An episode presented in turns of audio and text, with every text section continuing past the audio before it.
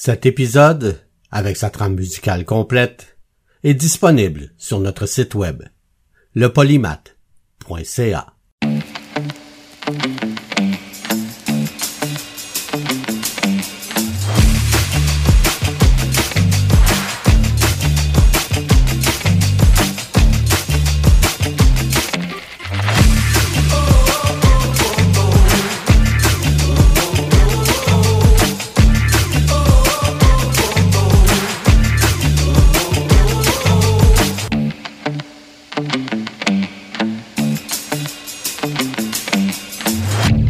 Le polymath avec Bruno Laberge.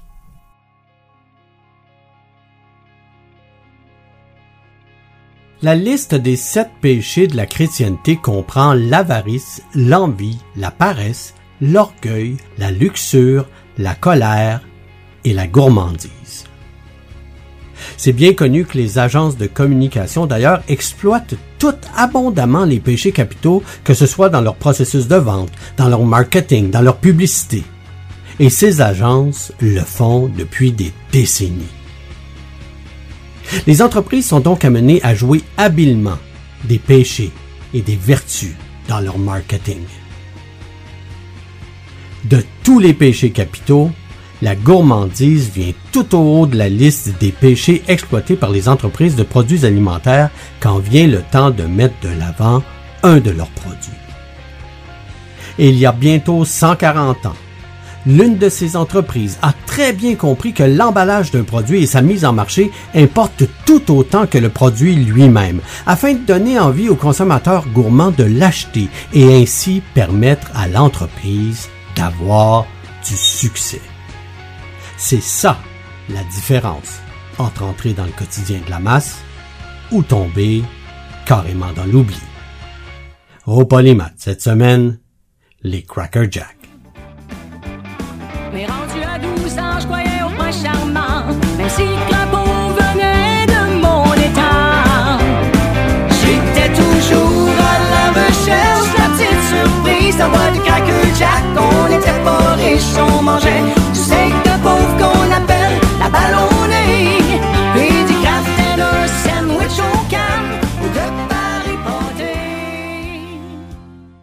1869, Allemagne. Frédéric Ruckheim décide de faire ses valises et d'immigrer aux États-Unis à la recherche d'une vie meilleure, l'American Dream comme on l'appelle. Il arrive donc chez l'oncle Sam à 23 ans et se dirige vers le Midwest américain tout près de Chicago pour travailler dans la ferme de son oncle. Il y travaille pendant quelques années pour ramasser un peu d'argent. Mais la vie à la ferme et ne font pas tout à fait bon ménage. Mais en y pensant bien, la vie à la ferme et ne font pas du tout bon ménage. Tout ce qu'il veut, ce Ruckheim, c'est une porte de sortie. Et cette porte de sortie, il la trouve en 1871, quand une grande partie de Chicago est ravagée par un incendie. Il saisit donc l'opportunité d'aller travailler au nettoyage et à la reconstruction de la grande ville. Mais non seulement l'incendie permet à Frédéric Ruckheim de laisser la campagne derrière lui, mais en plus, à Chicago, il rencontre un homme qui va bientôt devenir son associé dans la mise sur pied d'une entreprise de bonbons. Vous savez, comme on voit souvent dans les vieux films en noir et blanc, ces vendeurs de cacahuètes bien installés au coin des rues avec leurs chariots à New York. Eh bien, à Chicago, c'est pareil comme à New York. On se trouve un coin de rue le matin, on installe notre chariot, et voilà, notre magasin est ouvert. Il n'y a pas de magasin de friandises, proprement dit. Il y a plein de petits chariots. Donc Ruckheim fait comme les autres et s'installe sur un coin de rue sur la quatrième avenue. Et ma foi, il fait plutôt bien. Mais son partenaire d'affaires perd vite son intérêt dans l'affaire et Ruckheim lui rachète sa part. C'est donc son frère Louis Ruckheim qui viendra le rejoindre en Amérique et aidera à mettre sur pied l'entreprise de bonbons qui portera le nom de Reliable Confections. Don't be late. Meet me at eight. You bring the popcorn, ice cream, roll, rolling, oh popcorn, ice cream, Hollywood rolling, popcorn, ice cream, flash pop, pop, pop, pop, popcorn, ice cream, ice, ice, ice, ice, ice, ice, popcorn, pop, pop, pop, pop, ice cream, ice, ice, ice, ice, popcorn, ice cream, ice cream, pop, pop, pop, pop, popcorn, I bring the ice cream, you bring the popcorn,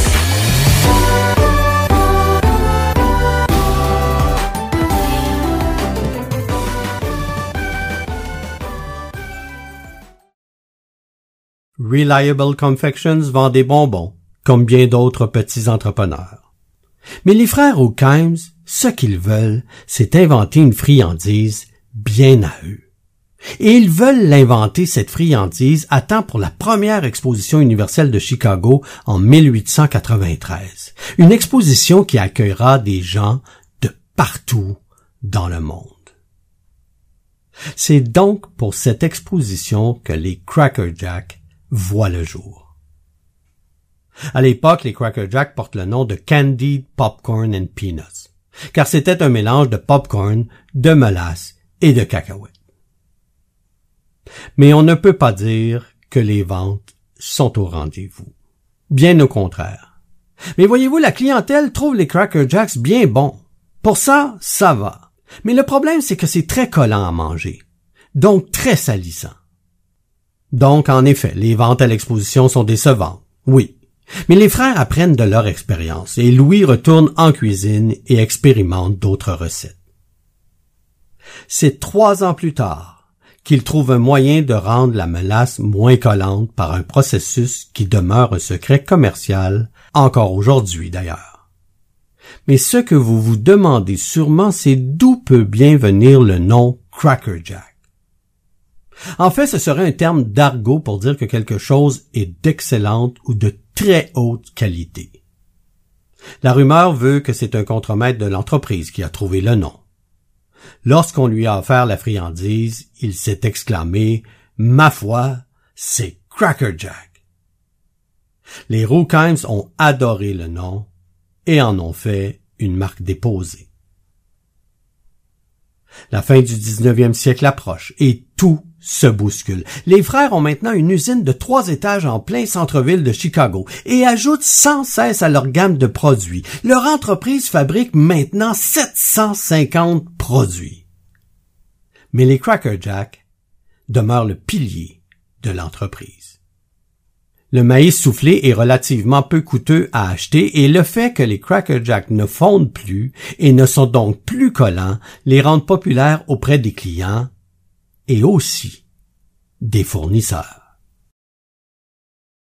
Comme d'autres types de popcorn vendus à cette époque, les vendeurs ambulants servent le popcorn aux clients dans des sacs de papier. Pour les ventes de rue, c'est correct. Mais pour la croissance d'une entreprise, ce n'est pas l'idée du siècle.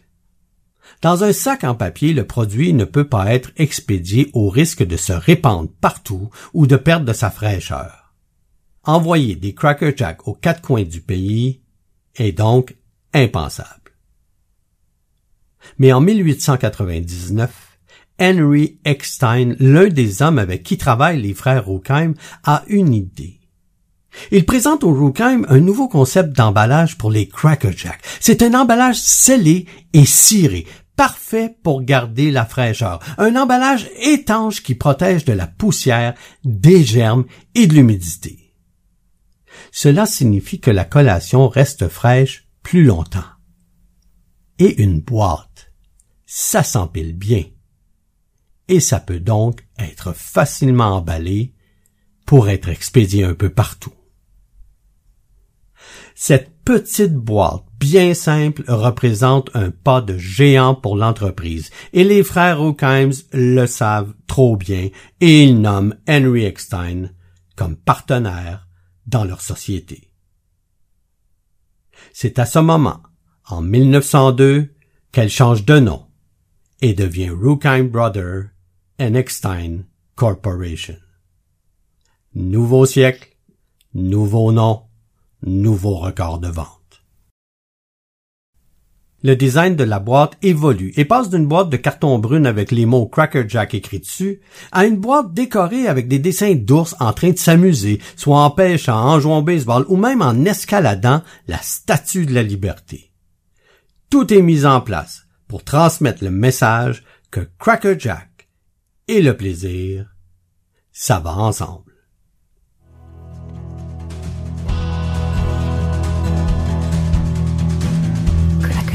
Yeah, I'm in the box. I hope this time I knock off your socks. Cause I'm the prize your life has to sustain. So here we are in the same old glass, sifting sand, creating Dans le monde des affaires, on dit souvent que les meilleures idées marketing sont celles qui ne peuvent pas être planifiées. Eh bien, c'est exactement ce qui est arrivé pour les Cracker Jack. Nous sommes en 1908. Un artiste nommé Jack Norworth monte dans le métro à New York. Quand des paroles amusantes lui viennent en tête. Il se trouve un bout de papier et les écrit avant de les oublier. Arrivé chez lui, il les lit à son ami, Albert von Tilzer, qui écrit, lui, de son côté, la musique. De cette union naît la chanson Take Me Out to the Ball Game. Une chanson parfaite pour l'époque car le baseball est le passe-temps national et en plus, dans les paroles, il y a une référence à... Eh bien oui, au Cracker Jack. Take me out to the ball game, take me out with the crowd. Buy me some peanuts and Cracker Jack. I don't care if I never get back. Emmenez-moi à la partie de balle, emmenez-moi à la foule. Achetez-moi des cacahuètes et des Cracker Jack. Je m'en fiche si je ne reviens jamais.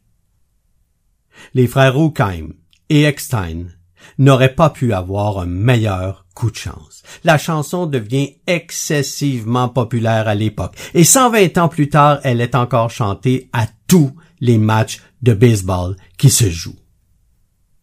Petite anecdote ici en passant. Il y a quelques années, un stade a essayé d'économiser de l'argent en offrant un autre produit que les Cracker Jack à ses clients. Mauvaise idée. La chanson et les Cracker Jack sont tellement devenus associés au baseball que les fans ont protesté. Et en masse. Après seulement un match, la boîte de Cracker Jack a repris sa place légitime dans les stands de concession.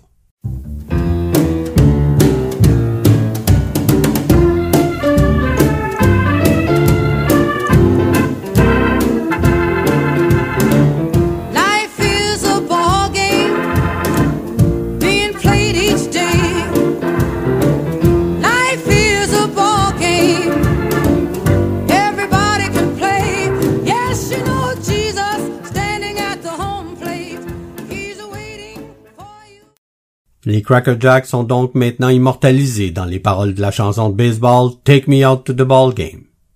Ils se vendent dans tous les stades de baseball. L'entreprise a donc évidemment le vent dans les voiles, mais les frères Ruckheim n'ont pas du tout l'intention d'en rester là. L'entreprise continue d'innover. En 1910, la société commence à expérimenter en mettant des coupons dans chaque boîte de Cracker Jack. Des coupons qui peuvent être échangés contre des prix. Des montres, de l'argenterie, des machines à coudre. Mais des montres, de l'argenterie, des machines à coudre. C'est bien beau tout ça. Mais qu'est-ce que ça fait dans une boîte de popcorn? Car il faut bien le dire, le popcorn est une collation très appréciée des enfants. Donc la surprise à l'intérieur devrait être pour les enfants. En 1912, l'entreprise commence donc à insérer des petits jouets dans les boîtes de Cracker Jack. Cette stratégie marketing de prix dans chaque boîte, prize in every box, est couronnée de succès. On retrouve des livres miniatures, des poupées, des petits trains. Beaucoup sont des objets de collection précieux aujourd'hui. En 1914 et 1915, la compagnie décide de mettre des cartes de baseball dans les boîtes, à la place des jouets. Mais à peine un an plus tard, la société revient très rapidement à ses petits joints emblématiques.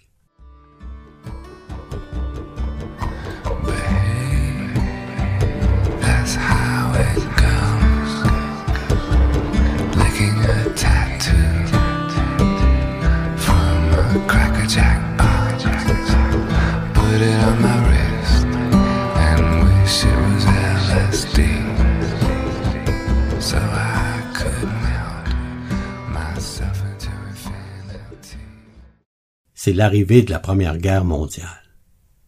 L'humeur des États-Unis change du tout au tout, et la culture d'entreprise aussi. Avant la guerre, les immigrants allemands aux États-Unis sont considérés comme innovants, intelligents et fidèles à l'Amérique. Mais après le début de la guerre, les Américains commencent à regarder de plus en plus près les familles allemandes arrivées aux États-Unis.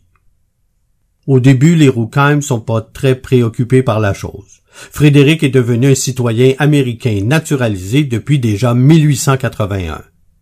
Maintenant, 35 ans plus tard, il se sent bien plus américain qu'allemand. Puis, en 1915, un sous-marin allemand coule un navire avec de nombreux Américains à bord. Le Lusitania. En 1917, les États-Unis entrent en guerre. Les services secrets surveillent toute activité anti-américaine chez eux et commencent à visiter des entreprises appartenant à des immigrants allemands. Lorsqu'ils visitent le bureau de Frédéric Ruckheim, les services secrets sont alarmés par deux choses. Ils sont informés que Frédéric a refusé de faire un don à la Croix-Rouge américaine lorsqu'on le lui a demandé. Et en plus, sur son bureau, Ruckheim garde une photo de Paul von Hindenburg, un maréchal allemand. Le journal local a vent de l'histoire et un journaliste appelle Frédéric pour voir ce qu'il a à dire sur le sujet. Celui-ci explique le refus du don à la Croix-Rouge en expliquant que son entreprise a une politique contre l'accès au lieu de travail pour la sollicitation. Et c'est seulement pour cette raison qu'il a refusé de faire un don à la Croix-Rouge. Quant à la photographie, on peut vous dire qu'elle est rapidement rangée au fond d'un tiroir. Et le 8 mai 1917, Frédéric publie une déclaration avouant sa loyauté envers les États-Unis et il fait un don à la Croix-Rouge américaine. Il organise par le fait même des moments où des officiers de recrutement militaire peuvent venir parler aux employés sur leur lieu de travail. Le pays continue à réagir négativement à tout ce qui est allemand. Entre autres, on change de nom des rues et même des villes. Frédéric Ruckheim veut s'aligner plus étroitement avec son pays d'adoption et il décide de modifier les illustrations sur l'emballage des Cracker Jack. On supprime donc les ours et on les remplace par l'image d'un marin patriotique. Sailor Jack, un jeune garçon. Son visage est calqué sur celui du petit-fils de Ruckheim, Robert, quatre ans à l'époque. On accompagne le garçon d'un chien, Bingo, qui est inspiré d'un vrai chien nommé Russell, un chien errant, adopté par Henry Eckstein. Le petit Robert est mort d'une pneumonie à l'âge de huit ans, peu de temps après que son image soit apparue sur les boîtes de Cracker Jack. L'image du marin a acquis une telle signification pour le fondateur de Cracker Jack au fil des ans qu'il l'a fait graver sur sa pierre tombale, au cimetière Saint Henry à Chicago. Le premier emballage mettant en vedette Sailor Jack et Bingo apparaît en 1918. En 1922, le nom de la société est changé une dernière fois et devient la Cracker Jack Company. La compagnie demeure une entreprise familiale jusqu'en 1964, puis passe aux mains de Borden Foods Incorporated et finalement, en 1997, à la division Frito-Lay de Pepsi Corporation. Oh, well, there's a lot of things my baby may lack, but when it comes to love and she's a cracker jack, cracker jack, cracker jack, ooh, like a jack, cracker jack, cracker jack,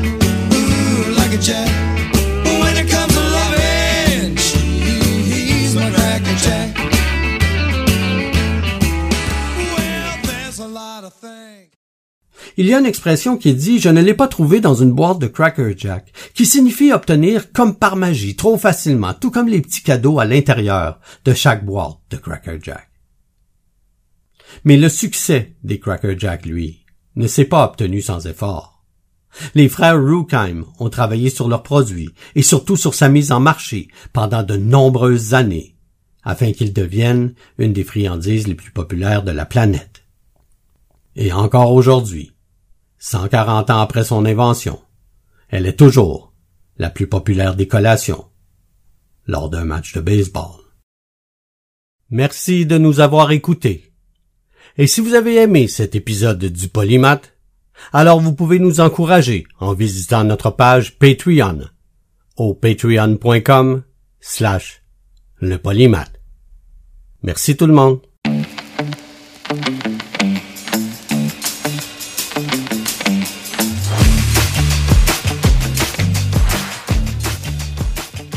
Le Polymath est une production de CKIA FM. Suivez-nous sur le web à lepolymath.ca ou sur Facebook à Le Polymath avec Bruno Laberge. Vous pouvez nous écouter en direct tous les dimanches à 11h au ckiafm.org ou en tout temps sur votre plateforme de balado favorite.